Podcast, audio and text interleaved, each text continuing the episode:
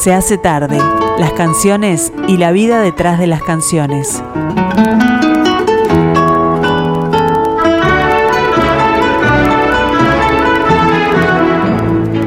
Los viernes, Beatles.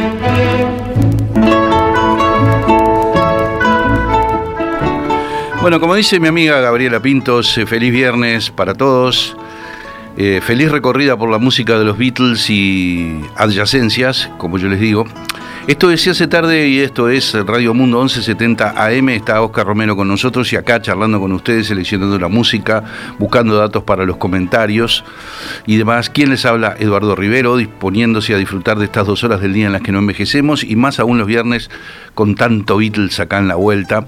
Como a muchos de ustedes les gusta, me consta que es así y me alegra que sea así además. Eh, bueno, eh, tenemos un primer bloque con una demostración de que Paul McCartney es un gran este, fabulador, un gran generador de historias en sus canciones, porque tenemos cuatro canciones de los Beatles, no son las únicas, por supuesto, pero cuatro que generan personajes, que crearon personajes que a esta altura han quedado en la historia. Lennon decía incluso que él hace canciones más hablando de, sí mismo, más introspectivas y demás, y que McCartney tiene más, más capacidad de generar historias, ¿no? De generar historias. Eh, por ejemplo, es el caso de, de Sgt. Pepper's Lonely Hearts Club Band. Bueno, es el tema que le da título al disco, el tema que empieza el disco, me refiero a la versión lenta porque está la versión rápida cerca del final de Sgt. Peppers.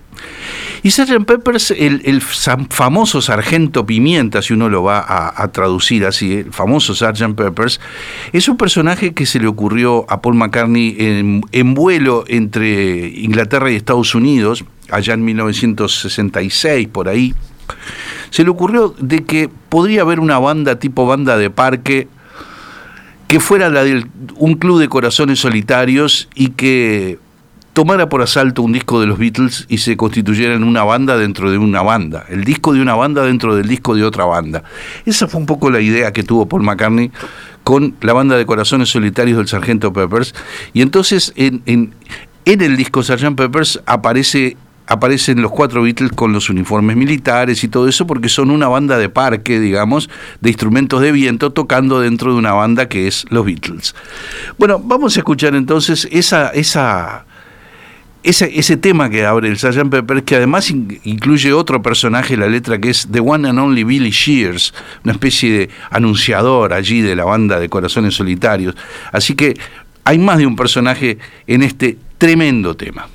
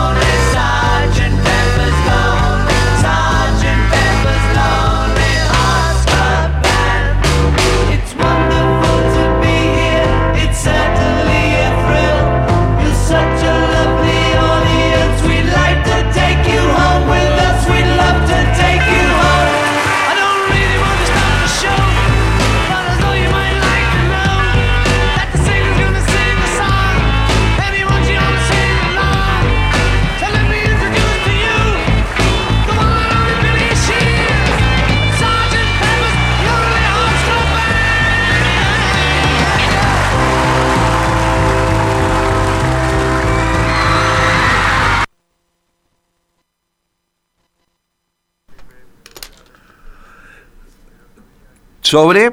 ¿Sobre qué cosa? ¿Sobre qué cosa? Porque estoy atendiendo una, una llamada telefónica. Bueno, te agradezco mucho, ¿eh? Chau, chau, chau. No, me llamaba un oyente, Fernando, me dice, me gustó mucho la reflexión del otro día, no, no le entendí bien cuál reflexión. Este, si, intentan la llamada, busquen de que sea cuando arranca la canción, porque si no pasa eso, Oscar me quiere matar del otro lado del vidrio, me dice, no, no atiendas así las llamadas, este, y tiene toda la razón. Lo que pasa es que me da no sé qué, porque me, da cosa no, no atender a los oyentes, pero en lo posible háganlo cuando yo cuando quede un margen ahí, cuando haya un margen para hablar un poquito, ahí está. Este, igual, muchas gracias a Fernando que llamaba ahí, decía que escuchaba todos los días. Este, si quiere llamar de vuelta a Fernando, que lo haga, pero cuando recién arranque la canción y yo lo atiendo con mucho gusto. Bueno, seguimos entonces con el Paul McCartney, generador de historias. ¿Qué decir del, gran tema de, del revólver Eleanor Rigby? Hay 80.000 teorías sobre eh, si existió o no existió la tal Eleanor Rigby. Hay una lápida en un cementerio en Liverpool donde aparece una señora Eleanor Rigby se supone que Rigby era un apellido de un comercio de Liverpool que Paul vio. Se iba a llamar Daisy Hawkins, probablemente. Son, todas las teorías que, que no ha desmentido del todo Paul. Eleanor Rigby en principio, según Paul, se llamaba Daisy Hawkins, después le cambió el nombre. Aparentemente Eleanor viene del nombre de la actriz Eleanor Brown que trabajó con los Beatles en, en la película Help. El hecho es que Paul este, generó esa historia de la pobre Eleanor que recogía el arroz en las iglesias cuando los funerales habían terminado, cuando las bodas, perdón, cuando las bodas habían terminado. Y en la letra de Eleanor Rigby hay otro personaje creado por Paul, típicamente suyo, que es el padre Mackenzie, Father Mackenzie, darning his socks in the night when there's nobody there, que surce sus medias en la oscuridad de la noche cuando no hay nadie mirando. Así que bueno, esta maravilla de canción, esta maravilla de canción con este arreglo de cuerdas impresionante de George Martin, es una de esas demostraciones de que el disco Revolver de 1966 fue el momento culmine de Paul McCartney como autor. Eleanor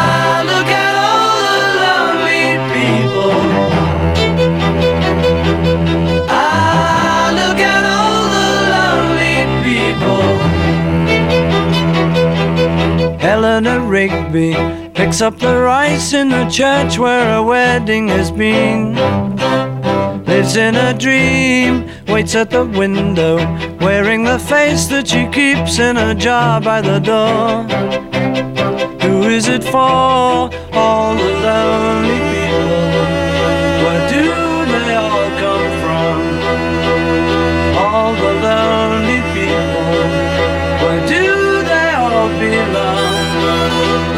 Father Mackenzie, writing the words of a sermon that no one will hear. No one comes near, look at him working, darning his socks in the night when there's nobody there. What does he care? All the lonely people, where do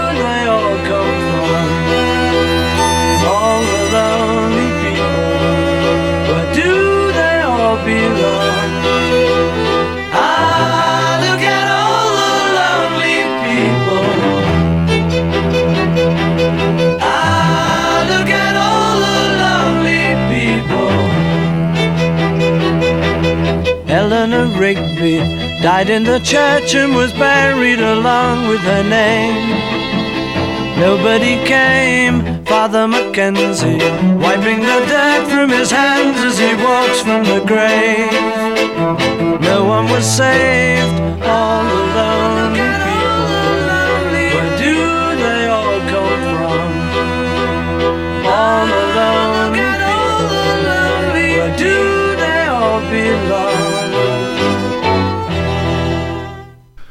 No nos cansamos de escuchar nunca este tipo de, este tipo de, maravilla, de prodigio, de genio, de creatividad, como es Eleanor Rigby, que lo tiene todo, tiene la, la melodía, la belleza de la melodía, la belleza, la poesía de la letra, el canto de Paul McCartney, el arreglo de cuerdas de George Martin, la grabación de Geoff Emerick, que tenía increíblemente 19 años de edad, el técnico de grabaciones, Eh, un prodigio, totalmente. Otro personaje que creó McCartney en el álbum blanco es el de Rocky Raccoon, ¿verdad? una especie de pistolero del lejano oeste que entró a la habitación y encontró una, una Biblia y, este, y después fue abatido en un duelo por un malo del pueblo y qué sé yo, una especie de, de parodia o una, una, mini película del, del Far West en, en, una canción de tres minutos, que de hecho sea de paso es maravillosa la canción, maravillosa.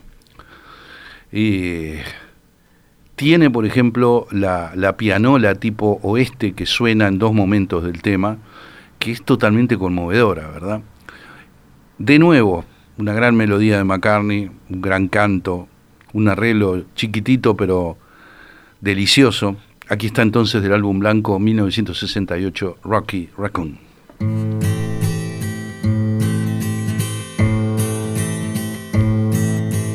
Somewhere in the black mining hills of Dakota there lived a young boy named Rocky Raccoon. And one day his woman ran off with another guy. Hit young Rocky in the eye. Rocky didn't like that. He said, I'm gonna get that boy.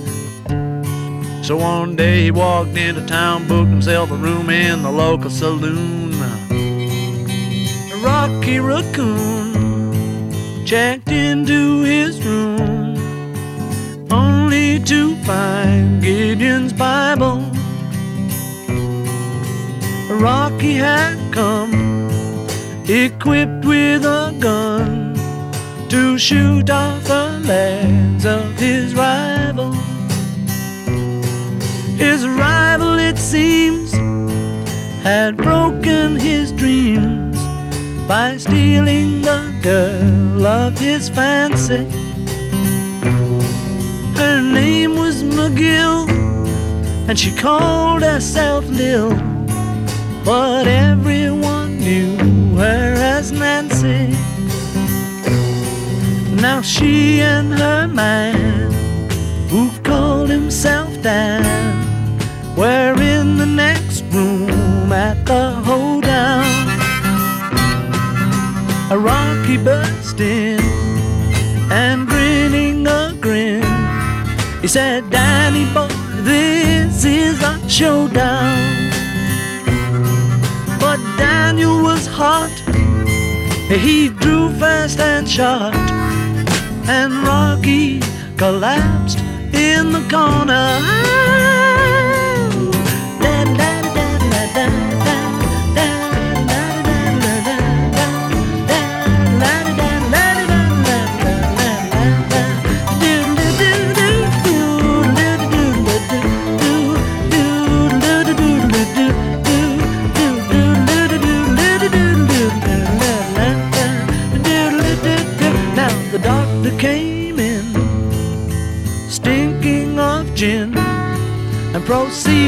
To lie on the table. He said, Rocky, you met your match. And Rocky said, Doc, it's only a scratch. And I'll be better, I'll be better, Doc, as soon as I am able. And now Rocky Raccoon, he fell back in his room only to find Gideon's Bible. Gideon checked out, and he left it no doubt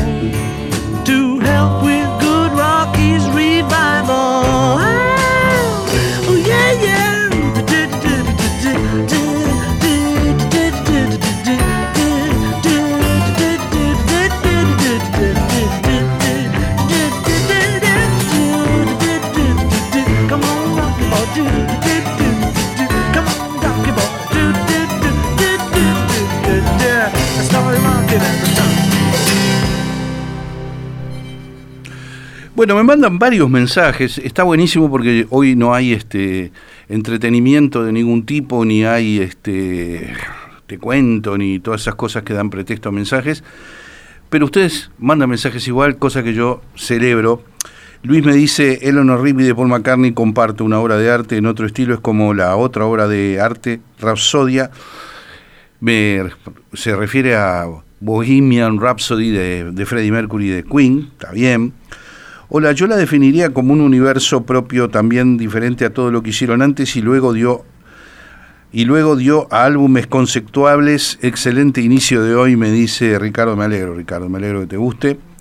Daniel me dice, Eduardo, buenas tardes, ya estoy sentado en el ómnibus esperando que arranque la gira mágica y misteriosa. Bueno, ya arrancó, Washington me escribía por ahí, Beatriz también manda un mensaje por acá. Este, Washington, sí, ya les dije.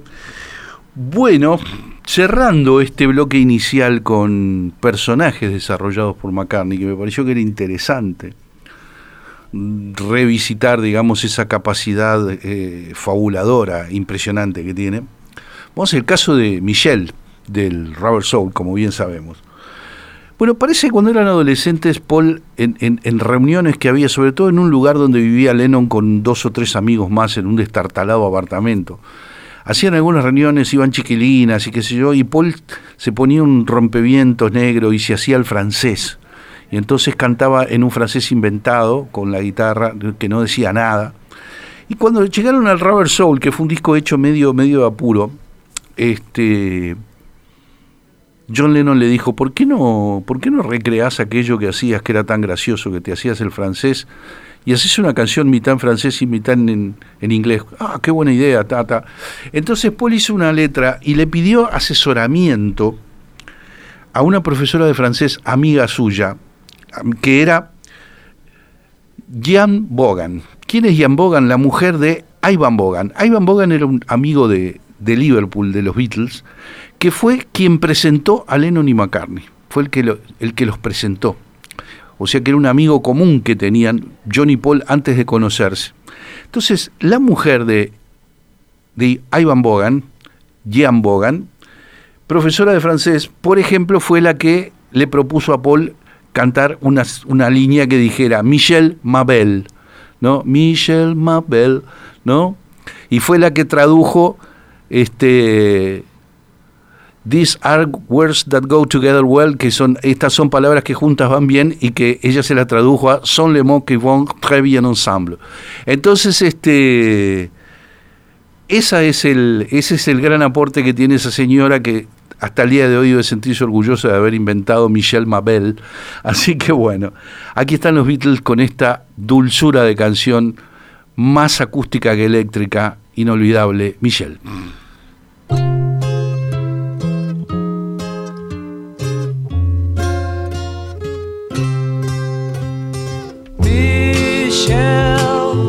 my.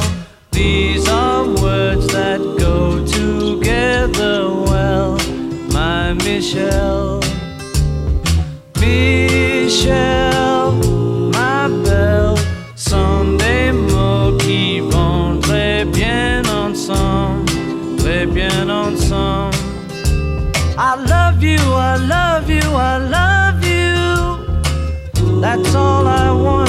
Say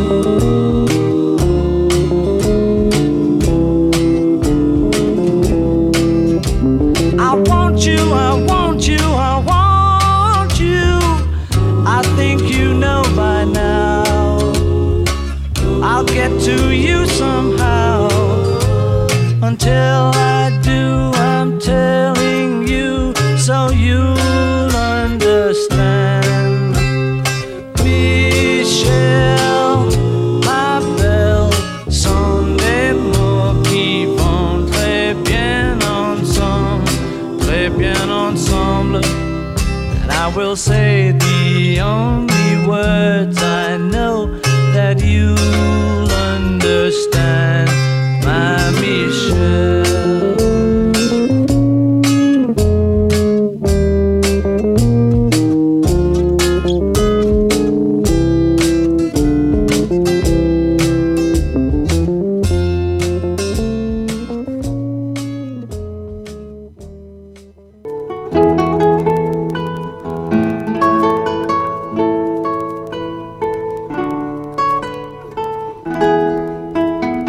viernes, Beatles.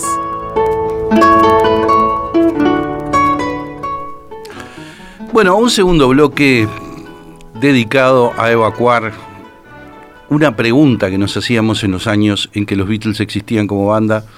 Yo conocí a los Beatles cuando yo tenía 12 años. 1965, cuando los Beatles se disolvieron, a principios de 1970, yo tenía 17 años. Quiere decir que crecí ahí. Y una pregunta que nos hacíamos todos era cómo sonarían los Beatles en vivo. Eh, en esos años no habían grabaciones de los Beatles en vivo. Solamente los pudimos ver en algún programa de televisión donde era notorio que era playback y demás. Eh, la respuesta la tuvimos en 1977, cuando salió el disco The Beatles Live at the Hollywood Bowl. Los Beatles en vivo en el Hollywood Bowl, recogiendo actuaciones, digamos, de 1964 y de 1965 en dos giras diferentes, se presentaron en el Hollywood Bowl de Los Ángeles y las dos veces fueron grabados con la intención de sacar un álbum en vivo que cuando escucharon las cintas llegaron a la conclusión de que de que no, que no, no querían sacarlo en vivo. Pero en 1977, ya disueltos los Beatles hacía siete años, el productor George Martin trabajó, rescató esas cintas y las reecualizaron y demás, y salió ese álbum eh, que era, eh, digamos, la música de los Beatles demostrando que tocaban muy bien en vivo, a pesar de todo lo que se diga, porque eran buenos los tipos, porque tocaban bien, porque cantaban bien, porque las canciones eran impresionantes. Pero la contra que tenía el álbum del 77 era la gritería de la gente, ¿no? Todas las chiquilinas a los gritos. Entonces la música quedaba, si no totalmente sepultada, por lo menos gravemente afectada. Pasaron las décadas, vino una nueva tecnología y digamos que hace unos pocos años atrás, Ron Howard, el director de cine norteamericano, hizo una película que se llama Eight Days a Week, ocho días a la semana, que es un precioso documental sobre justamente los años de los Beatles presentándose en vivo, las giras de los Beatles. Para eso se sacó nuevamente el disco del año 77, pero hicieron una masterización totalmente nueva, donde, mediante artilugios de tecnología que hay ahora, el nivel de la gritería se, se bajó notoriamente, notoriamente. El disco salió con todas las canciones con las que había salido en 1977 y con cuatro temas que hasta ahora, hasta los años 2000 y pico, habían estado inéditos. Entonces yo quiero recorrer una vez más, porque creo que ya lo hemos hecho alguna vez, recorrer estos cuatro temas que originalmente no fueron incluidos en el álbum del 77, pero que sí sufrieron esta nueva masterización que los mejora notoriamente y que fueron incluidos en la banda sonora de esta película, ¿verdad? Si ustedes compran el CD, en el CD como bonus tracks están estas cuatro canciones que no habían sido editadas antes y que no tienen desperdicio. 23 de agosto de 1964 los Beatles en vivo en el Hollywood Bowl de Los Ángeles haciendo este impresionante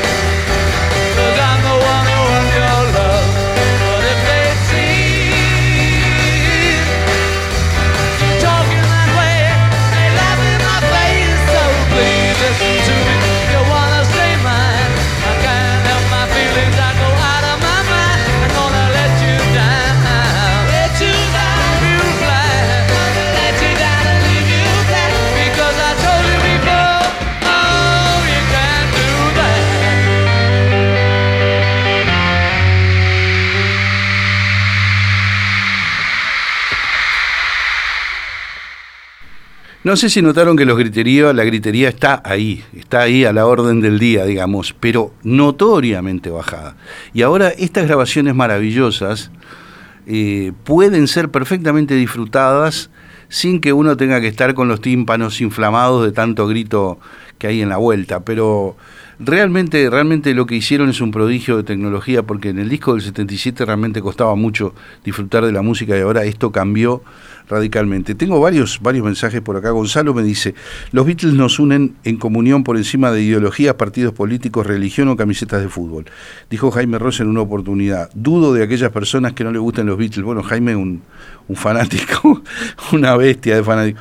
Hay otro que me pregunta por acá, ¿usted es el Eduardo de la banda elástica que hacía un programa de radio en la noche con la participación de Christian Font? El mismo, el mismo, exactamente. Este, Beatriz mandaba que feliz día del periodista del sábado pasado, ¿no? Muchísimas gracias. Bueno, seguimos con estos cuatro temas que habían estado inéditos hasta ahora, hasta hace muy poquito. Hollywood Bowl, de nuevo, 23 de agosto del 64, versión en vivo de I Want to Hold Your Hand.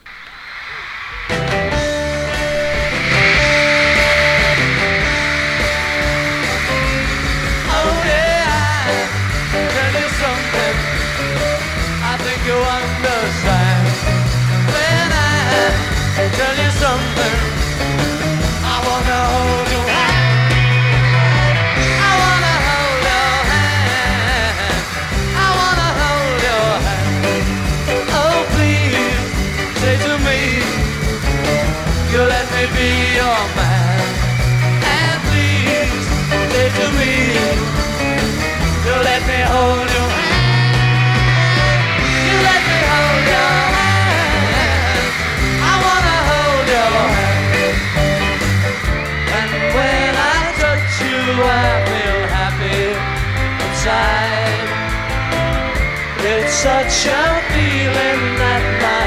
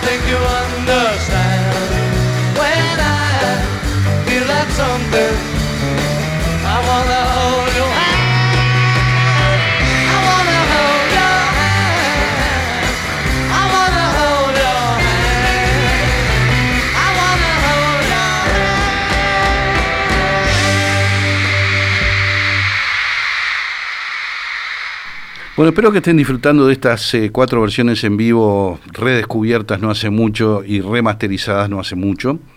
Este, y que no les esté abrumando el griterío. Yo pienso que no, que está realmente atenuado por este trabajo de tecnología del productor Gilles Martin, que es el hijo de George Martin, que también trabajó en este álbum para la película de Ron Howard, dicho sea de paso. Beatles en vivo en la gira de 1965, al año siguiente, 15 de agosto del 65, Hollywood Bowl. canción de Carl Perkins, Everybody's Trying to Be My Baby. Everybody's trying to be my baby. Everybody's trying to be my baby now. Woke up last night, half past four. Fifty women knocking on my door. Everybody's trying to be my baby. Everybody's trying to be my baby. Everybody's trying to be my. Baby now.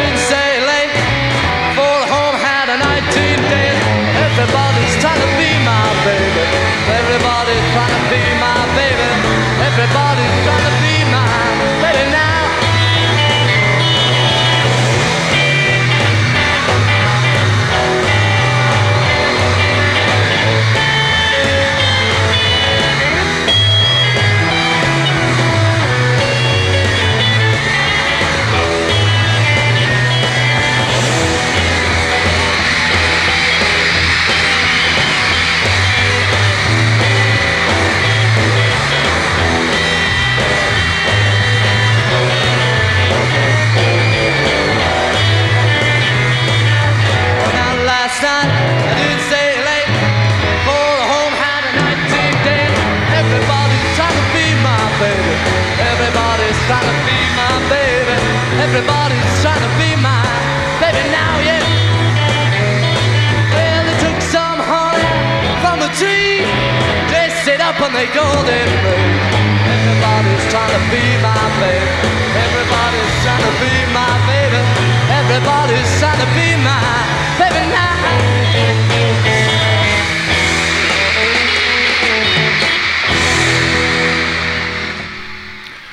Bueno, vamos a, cerrar este, esta recorrida por esas cuatro canciones que no fueron incluidas inicialmente en el disco Beatles Live at Hollywood Bowl de 1977, sino que aparecen recién ahora en esta versión remasterizada para la película de Ron Howard, Eight Days a Week. Cuando tocaban en vivo esta, que es una de mis favoritas del disco Beatles for Sale, Lennon siempre decía, este, ahora a slow number, decía, una canción, una lenta, decía, y después decía, it's a waltz, es un vals, porque claro, es una suerte de, de- de vals rockero, es un ritmo de 6x8 ahí, tipo vals. Esto ocurrió en, también en ese show del 15 de agosto de 1965, la segunda presentación de los Beatles en el Hollywood Bowl, ese anfiteatro tremendo, parecido al Teatro de Verano de Montevideo, pero mucho más grande. Así que aquí están haciendo entonces Babies in Black. I'd like to do another song off another album, off another LP, off another long player. And this one's a waltz. Remember that? Oh, we're all ready, are we, chaps? Ready to go again? It's a slow number. Let's go, Babies in Black.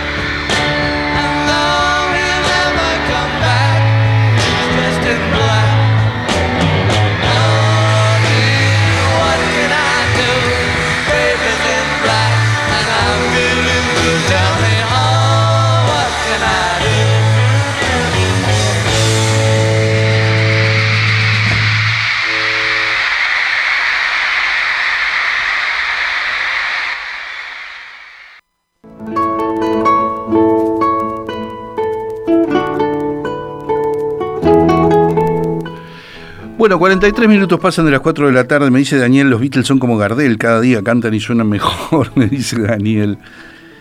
Eh, bueno, a ver, a ver, ¿qué más? Vamos a seguir adelante con la recorrida por la discografía solista, en este caso de Lennon y McCartney. Ya habíamos escuchado varios discos de Lennon y McCartney solos. Hay discos que están en el, recuerdo bastante frescos y hay otros que han desaparecido bastante de la memoria, como es el caso del Walls and Bridges de John Lennon, editado en eh, 1974. Es el quinto disco de Lennon. Lo grabó durante esos famosos 18 meses en los que estuvo separado de, de Yoko Ono, lo que él le llamó el Lost Weekend, el weekend perdido. Eh, el tema Whatever Gets You Through the Night llegó al número uno y fue el único disco simple de Lennon que llegó al número uno en vida de Lennon, ¿verdad? De su carrera solista. Disco que como muchas otras cosas se grabó en un estudio que adoraba Lennon, que era el Record Plant de Nueva York. Bueno, año 74, disco Paredes y Puentes, Walls and Bridges, Lennon haciendo el tema que abre el disco Go Down on Love.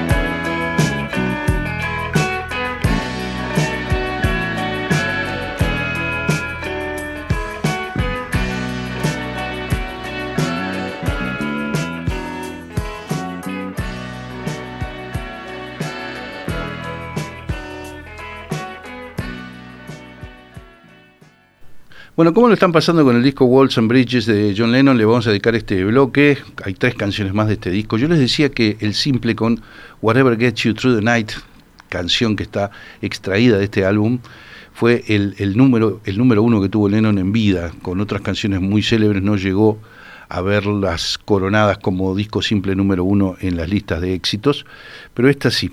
Vamos entonces con este tema que es bien arriba y que se llama Whatever Gets You Through the Night.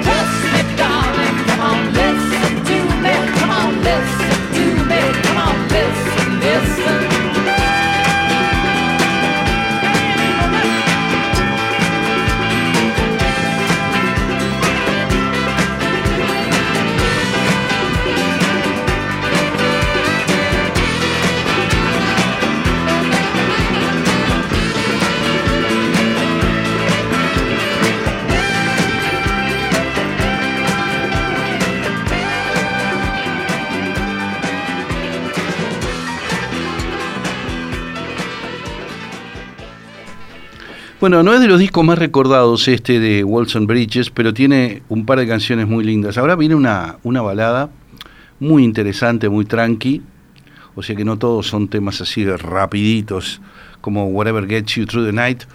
Esto es el disco Walson Bridges, John Lennon, 1974, el quinto disco en la carrera de Lennon, y aquí está haciendo Bless You.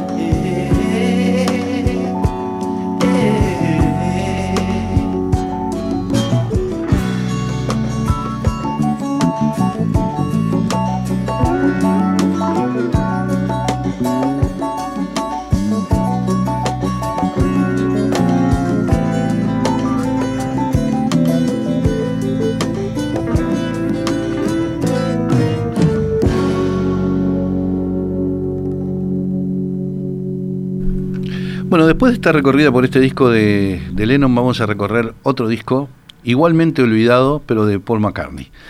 Bueno, cerrando estos, este bloque de cuatro temas del disco Walls and Bridges, de- editado por Apple en 1974, vamos al que, en mi opinión, es el mejor tema del disco y se llama Dream Number 9.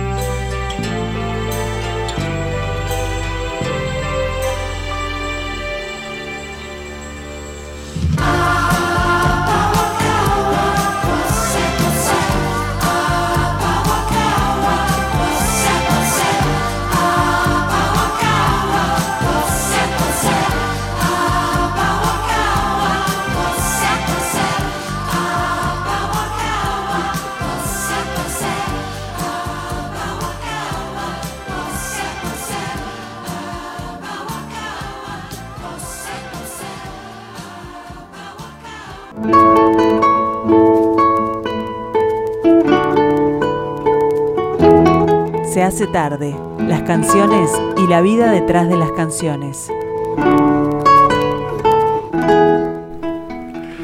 Bueno, yo sigo acá con la pantalla de BBC World News como todos los días y lo que se ve hoy que está en la agenda es la visita de Biden al Papa, por ejemplo, se habla bastante de eso y de un récord de casos de coronavirus en las Islas Británicas, también están hablando de eso los ingleses de la BBC. En fin, ahora están mostrando unas imágenes de Biden con el presidente de Francia allí, pico a pico, mano a mano. En fin, bueno, les decía, un olvidado disco de Paul McCartney es el álbum editado en abril de 1973, Red Rose Speedway.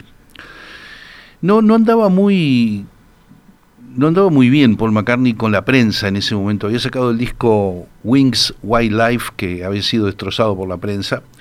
Y este Red Rose Speedway, que vino poco después de ese disco anterior, tampoco le gustó a la prensa, que le dio bastante duro, diciendo que eran canciones mediocres o superficiales o lo que sea. Pero como pasa en todos los discos de McCartney, aún en los más flojos, porque McCartney también tiene sus discos flojos, ¿verdad? Aún en los más flojos siempre se descuelga con tres o cuatro grandes cosas. Y yo justamente estas cuatro cosas que elegí del disco Red Rose Speedway son para demostrar que siempre McCartney termina dándonos lo que esperamos que nos dé. Bueno, espero que lo, estén pasando bien con estos discos solistas de, de Lennon y McCartney. Así que bueno, este ¿Quién me dice por acá? Julio me dice que Julio Villalba del departamento de Flores hace años que no sabía de sus programas hasta que haciendo zapping lo encontré, le, ha cambiado algo la voz, me dice, caramba. Pero por eso y el estilo de programa calculé que era usted, viejos oyentes que aparecen. Eh, le dije, gracias Julio, espero que el cambio de la voz no sea porque estoy demasiado veterano. Me dice Julio, de nada, no todos cambiamos con el paso de la vida. En unos días voy a tratar de resumir una historia y te cuento de aquellos años cuando lo- los escuchaba a ti, a Cristian, y el encuentro que tuve con él acá en el Teatro Artigas, me dice, un abrazo. Bueno, gracias a Julio. Yo le tengo un cariño especial al departamento de Flores, porque yo era un pibe, estuve dos inviernos yendo con una discoteca al elegir discos en bailes en el Centro Democrático de Flores de Trinidad, así que muchos amigos hice ahí en esa época. Bueno, a ver, Red Rose Speedway. Esta es bien McCartney y se llama One More Kiss.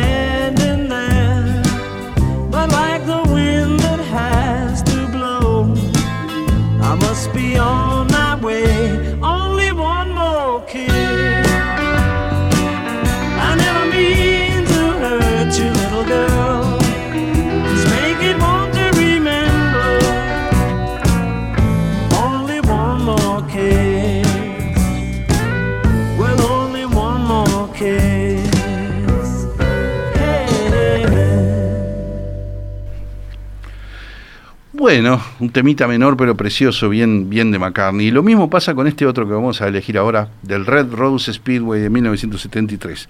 Bueno, espero que lo estén pasando bien con esto y luego de este, de este bloque inauguramos hoy un breve ciclo de los tres álbumes principales del gran Eduardo Mateo en el tema música uruguaya. Bueno, Red Rose Speedway, 1973, aquí está When the Night.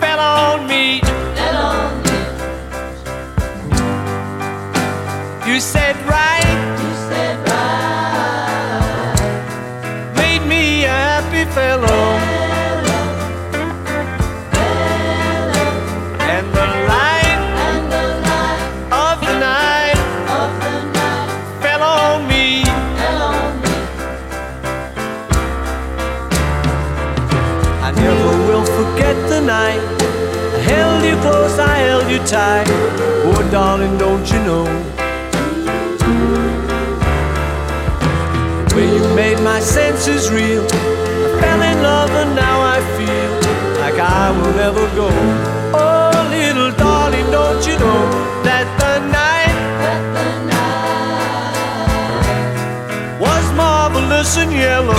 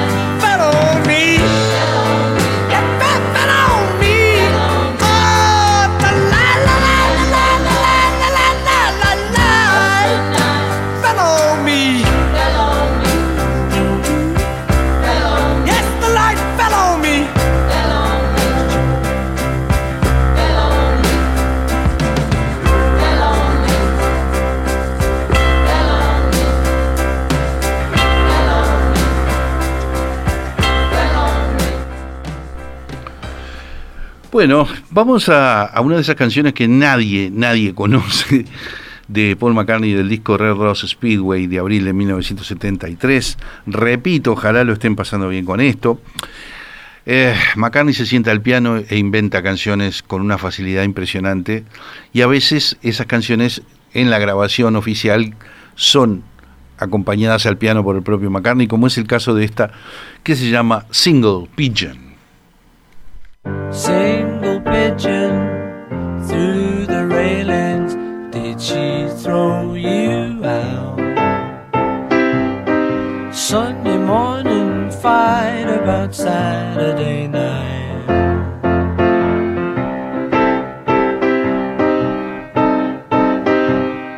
A single seagull gliding over Regent's Park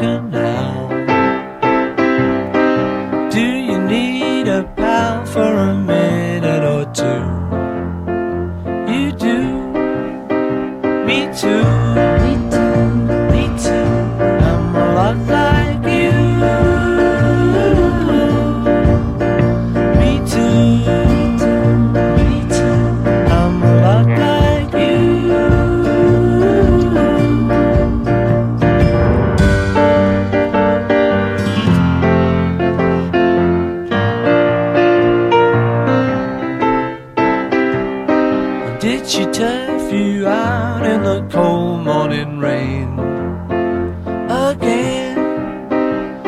too.